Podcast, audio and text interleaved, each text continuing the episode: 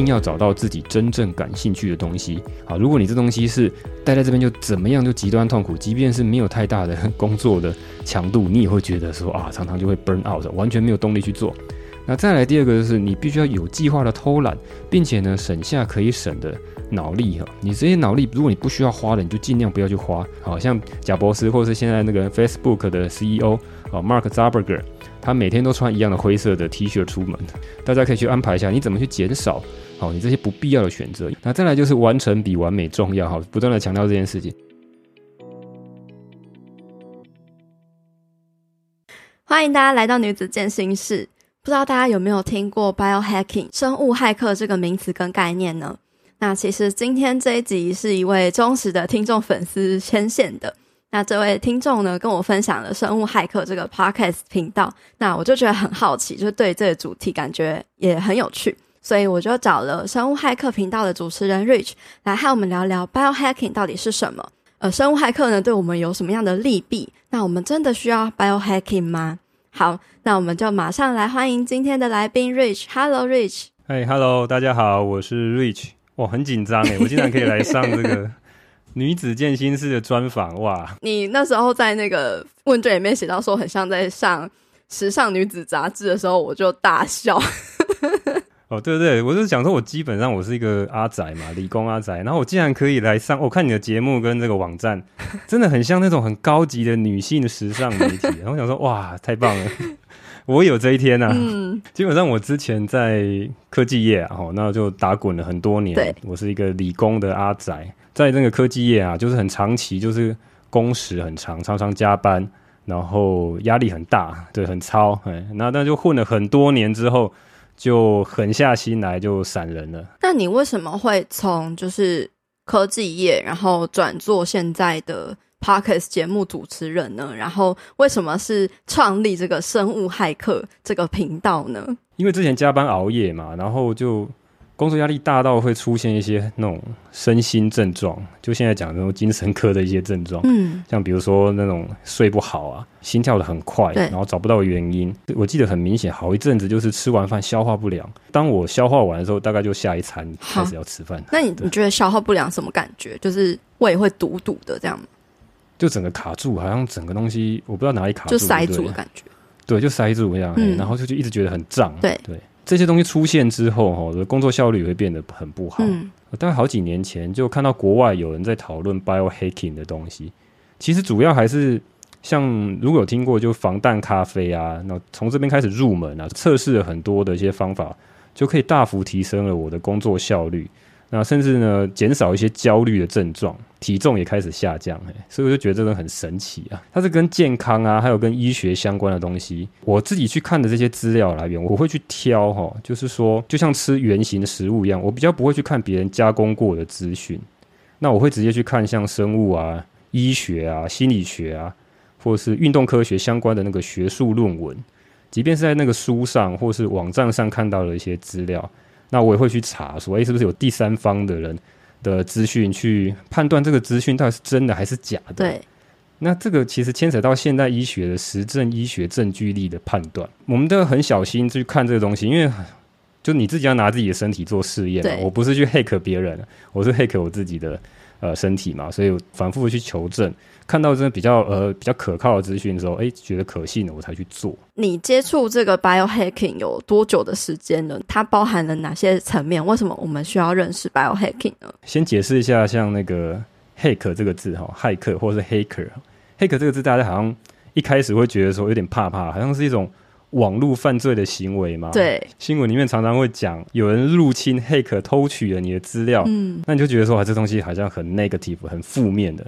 啊，但是其实 “hack” 这个字已经从那个网络啊或软体界被借用到很多的地方，代表一个叫做像比较厉害的啊、创新的啊，或是一些 surprise 啊、意外的一些方法去解决一些系统上面的问题。嗯，举例来讲，像 growth hack。就是像我们现在做这个自媒体嘛，怎么样去增加粉丝啊？怎么样增加用户啊？哦，国外很多人成长骇客，对，嗯，国外很多人的这个新创公司，他们都在讨论，哎，我怎么样用什么方法？我开发一个什么小工具，让它吸引人家来用，哎，进而就可以增加我的用户之类的。对，然后像那个生活上面解决一些问题啊，你去解决一些生活上的问题，比如说你怎么去收纳啊？然后怎么样去剥蒜头比较快啊？哦、生活智慧王的感觉。所以你可以把它想象成，它其实是一个好像很聪明的一个方法。对、啊，我把它翻成是台语叫做“讨价波”啦。嗯，你，你知道台语吗？那生物骇客回到生物跟骇客加在一起，这个本质上，其实我认为医学哈，本质上其实就是一种 biohack。你可以理解一下，像 hack 是不是好像就是在一个系统里面去发现了一个秘密？或者你可以说它是一个漏洞，透过这个秘密呢去操控这个系统。Hack 本身在做这件事对不对？医疗上面呢，很多都是用 Hack。举例来讲，像我们最近打的这些疫苗，国外的大厂的疫苗，嗯，这个所谓的 mRNA 的疫苗哦，它其实某种程度它就是 Hack 的这个 mRNA 这个东西，是身体里面拿来制造蛋白质的一种特别的成分了哈。它其实身体里面透过 DNA，然后把 RNA 去抄入 DNA 的这些密码呢，去制造蛋白质，就这么简单。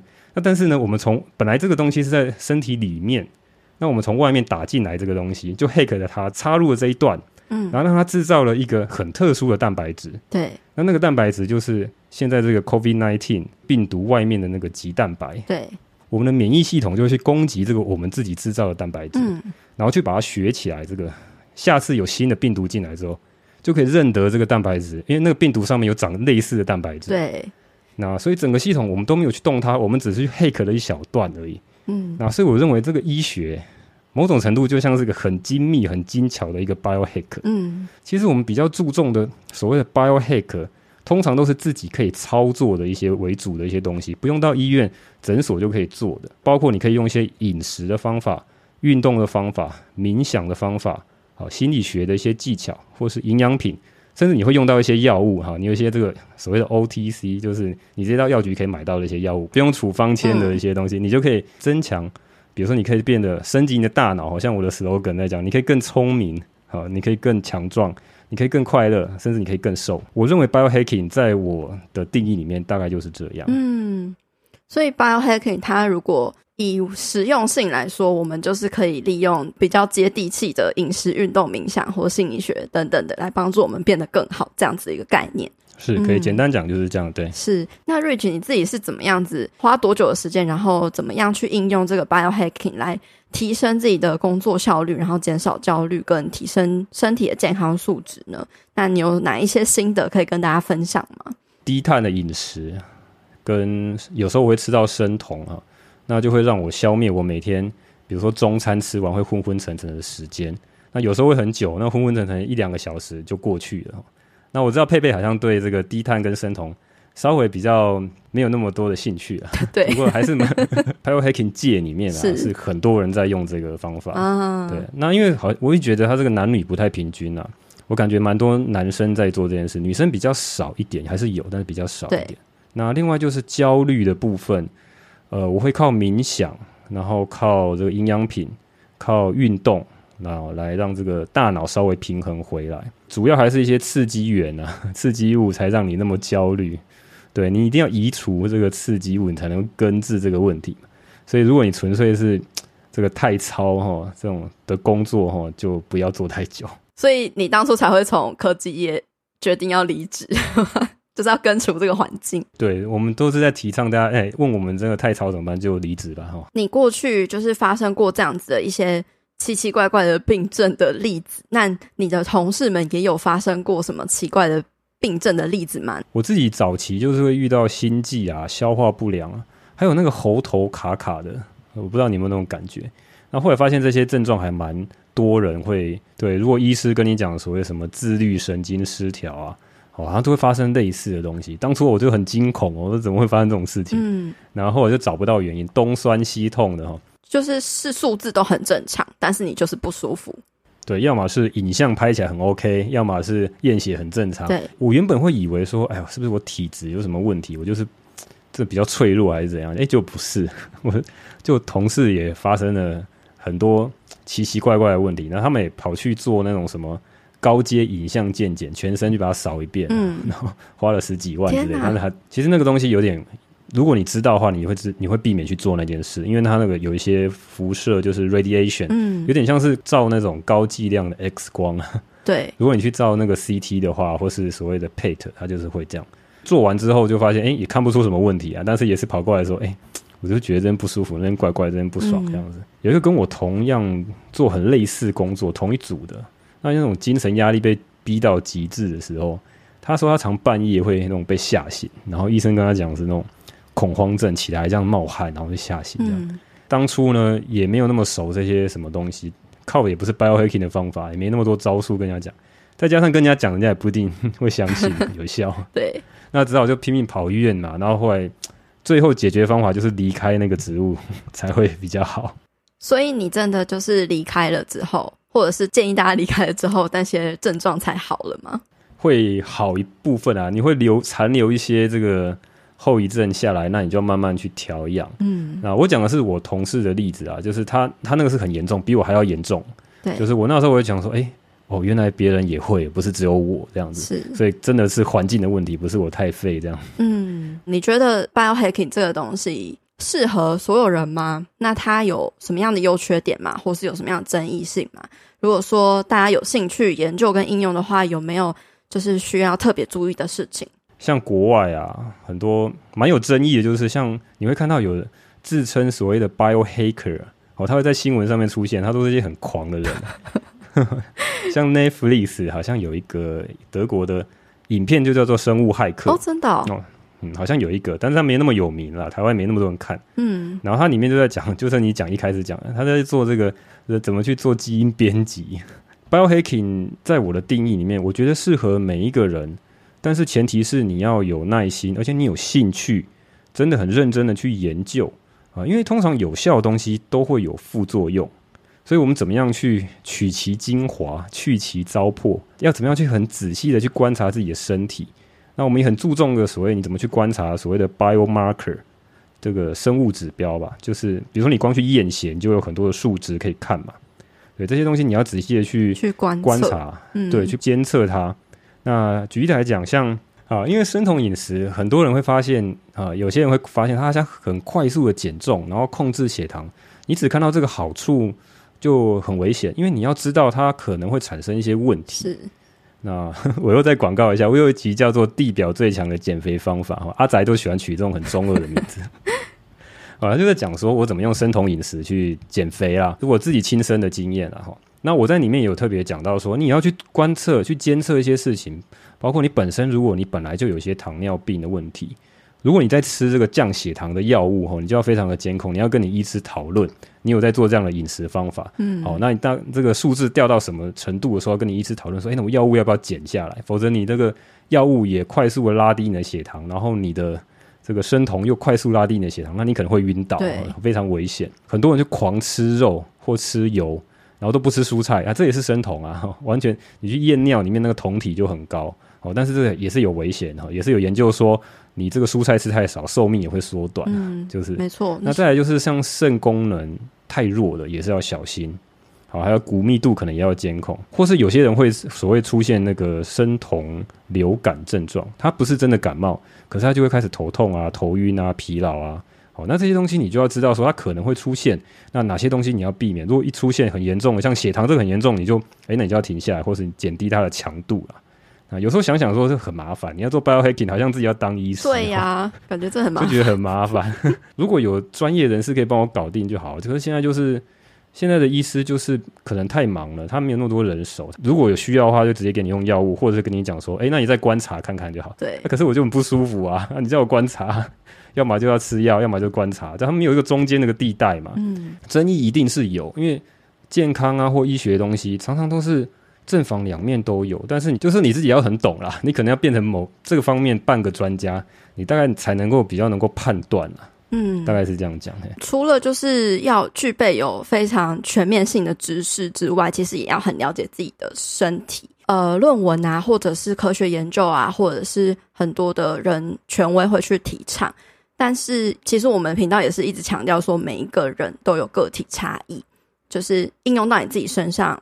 会出现什么样的效果，真的不知道。大部分的其实也是推崇生理上面的方式，可是忽略了心理方面的，就是每个人个体差异的部分。所以我自己是觉得说，呃，生理跟心理其实都要同时的去兼顾到，再去就是找出真的是适合自己的、觉得舒服的。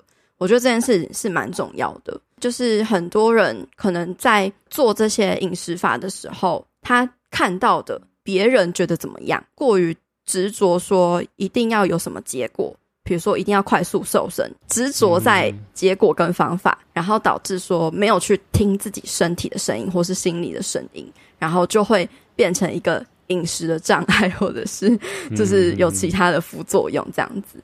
对，反而会导致暴食症之嗯之类的，对啊，所以这就是我没有说非常呃提倡太极端的饮食法的原因，就在这边。但是我觉得也不是说就是否定这个饮食法，嗯、而是真的要去尝试跟去小心的实验吧。Biohacking 其实刚讲的只是很很常用的方法啦，还有很多很多的 Biohacking 的方法，比如说你运动怎么样。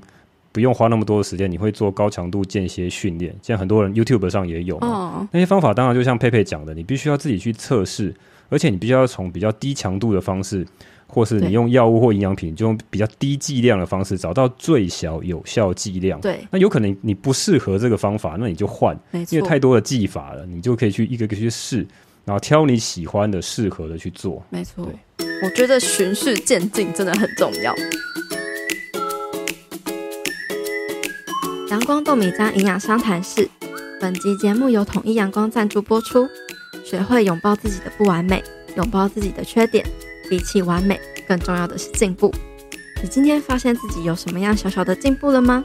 我们都在每一次的进步中，更找到自己，认识自己。推荐给你统一阳光高纤豆浆，每一天都要给健康来点阳光。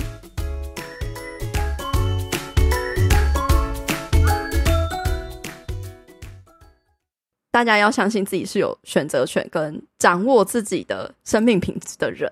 刚刚 Rich 这样子讲，也代表说会听这个节目的听众也是非常有远见的人，就是很照顾自己的身心健康的人。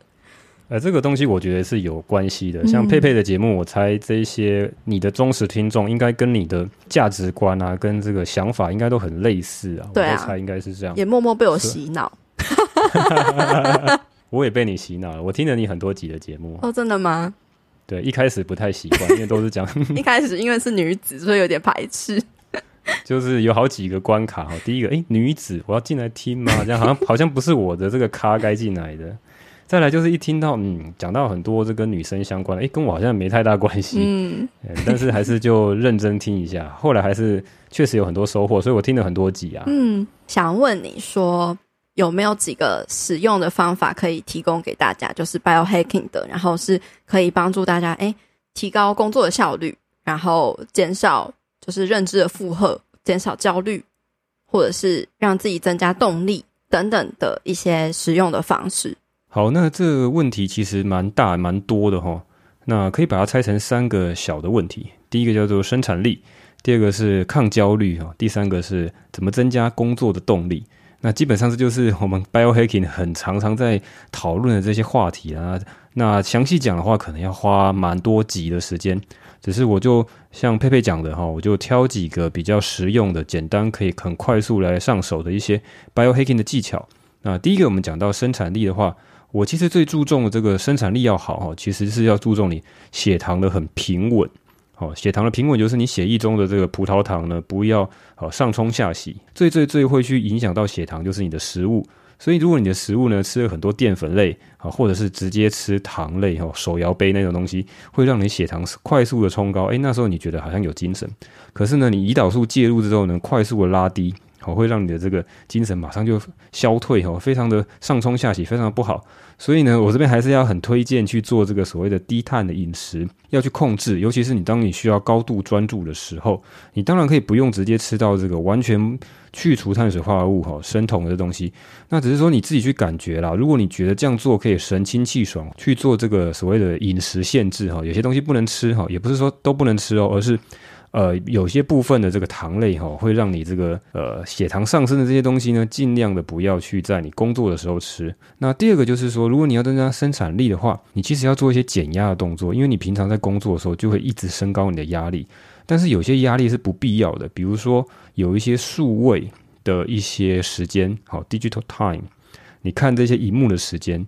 好，你平常在工作用电脑没办法，但是如果你平常在休息的时候，你也拼命的在划手机、用荧幕看 IG，哦，那这时候你就会发现。你不断的累积这些东西，看似在舒压，但事实上也是在累积你的压力啊，包括你生理的压力跟心理的压力。很多人会提倡所谓的数位断食 （digital fasting） 哈，最简单的就是说，千万不要。在睡前半个小时到一个小时，哈，这比较严格一点，可能一个小时，但是一般人很难做到。你至少半个小时之内呢，不要去划手机，不要看电脑荧幕，哈，不要去看一些有刺激性蓝光的东西。你可以做一些比较轻松的事。那在正在睡前之前，你可以做一些简单的冥想，好，这是数位的减压的部分，大幅的增加你的这个生产力的原因呢，就是说你不要在不需要的地方去累积不必要的压力。那再来就是你要很注意你的睡眠。第二个问题呢，是在讲抗焦虑。跟我讲的不暴怒哈，平常的时候如果啊你的情绪就很不好哈，常常会很生气暴怒，那影响到你情绪的平稳之后呢，后面也会引发了一些不好的焦虑的身心症状。所以呢，我们这边也常常在讲哈，biohacking 界都在讲 mindfulness 哈，就是很多这个矽谷的创业家哈，人人都在做这个正念冥想。那主要你要必须要知道说，不是说你开始焦虑了，你开始不舒服了，你才开始练哈。我之前常常会这样啊，我觉得平常很懒的不想练啊，但是开始出现有些症状的时候，心跳很快才开始练，那这时候已经不太来得及，你必须平常就要练。好，想象说你把它练出一些 sensor，sensor 就是像侦测器。当你有点点的异状的时候，开始有点情绪不平稳的时候，你就能够觉察到的话，不要再去恶化，那你就可以很大幅度的减少这些问题。那当然呢，你要把这个练到这个程度呢，确实是需要一些功夫了哈。所以其实有一些这个营养品，你也可以试试看哈，像左旋茶氨酸，那就是一个你直接吃，但你就不要吃这咖啡因，好，直接吃左旋茶氨酸，我觉得也是有效果。我也来推荐一个可以直接有效、简单的方法。我之前在节目常常会推荐你，你可以去听一个音乐哈，音乐其实对身体也很有舒缓的作用哈。当然不是听一些流行的音乐。那你可能喜欢音乐，当然也没关系。但是我这边讲的是比较有科学证据的。呃，有一首莫扎特的这个古典音乐，好，你可以去查，好，你查莫扎特 K 点四四八，好，那这个古典音乐呢，在某些也蛮多的研究，哈，它已经长期来好几篇的研究，它其实是可以增加一些生产力，而且会让你更放松，好，让你焦虑降低。哦，我自己听的时候，我蛮喜欢这个旋律的，哈，推荐给大家。那再来就是增加工作的动力，哈，那这个东西其实跟呃，生理啊上面比较没有相关，比较像心理上面的问题。好，那这个东西我会比较像是建议大家，第一个，你一定要找到自己真正感兴趣的东西。简单讲，就是你要选对战场。好，你要找到你对的战场。好，如果你这东西是待在这边就怎么样就极端痛苦，即便是没有太大的工作的强度，你也会觉得说啊，常常就会 burn out，完全没有动力去做。那再来第二个就是你必须要有计划的偷懒，并且呢，省下可以省的。脑力哈，你这些脑力，如果你不需要花的，你就尽量不要去花。像这个男生也许比较容易一点哈，我不知道女生的做法是怎么样，大家自己斟酌。比如说男生就可以说，他一整个一个一整个星期，他都穿一模一样的衣服，好像贾博士或者是现在那个 Facebook 的 CEO 啊，Mark Zuckerberg，他每天都穿一样的灰色的 T 恤出门。那这只是一个例子啊哈。那女生的话，如果这边我们很多的听众是女生的话，大家可以去安排一下，你怎么去减少。好，你这些不必要的选择，那再来就是完成比完美重要。哈，不断的强调这件事情。好，这是三个我觉得我我自己常用，而且我觉得有效的 biohacking。那今天非常谢谢 Rich 的分享。如果最后有一句话可以送给我们听众的话，你会想要送给大家什么样的话吗？那我要说的说，其实就是完成比完美重要。嗯，先先开始再来修正，因为你通常很难一开始就做到完美嘛。对，也不需要。建议大家可以经营一些类似像。复利累积的一些事情，比如说你投资你的健康，那你花点时间做自媒体。那如果你真要去做一些金钱的投资的话，我就建议做 ETF 哈，就不要去做个股杀来杀去，让你更焦虑。初期这些事情可能都非常的慢，但是时间是站在你这边的。然后就回到讲了，佩佩讲了的，每一小步都是累积，都是进步。送给大家。好，非常感谢 Rich 今天的分享。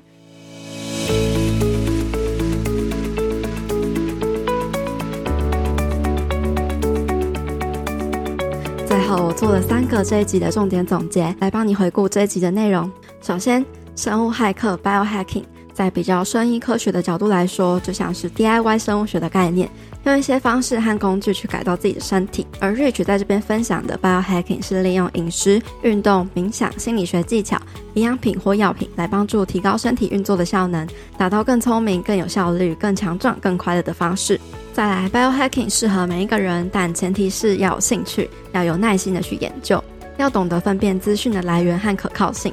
也要有能力全面的去整合许多领域的知识，实际去尝试，循序渐进，并且仔细观察自己身体的 biomarker，也就是身体指标的变化。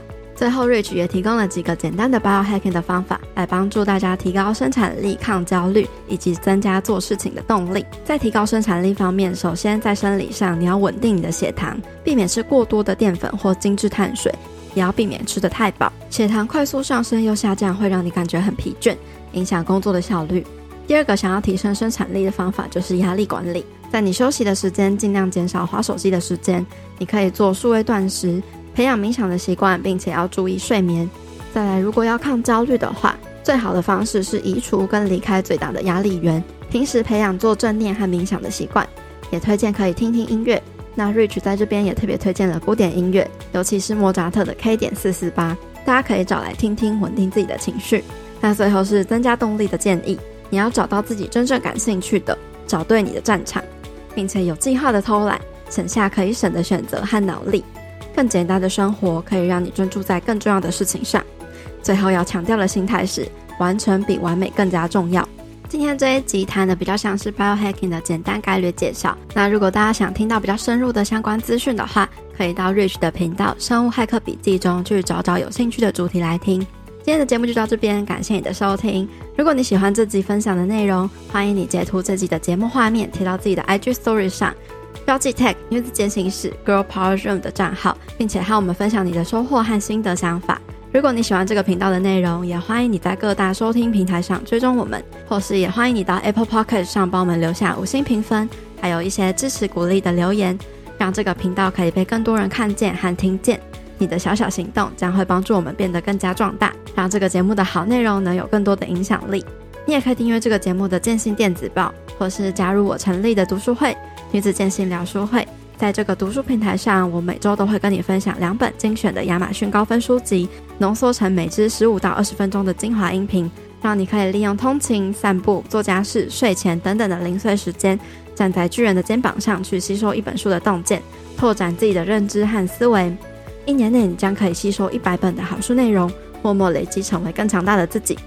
现在加入就是你最好的改变时机，赶快点击资讯栏中的报名链接，加入女子健心聊书会，一起成长吧。最后，一样的，我希望你永远都要记得，你往前踏出的每一小步都是累积，都是进步，所以为自己走过的路喝彩吧。女子健心室，我们下次见喽，拜拜。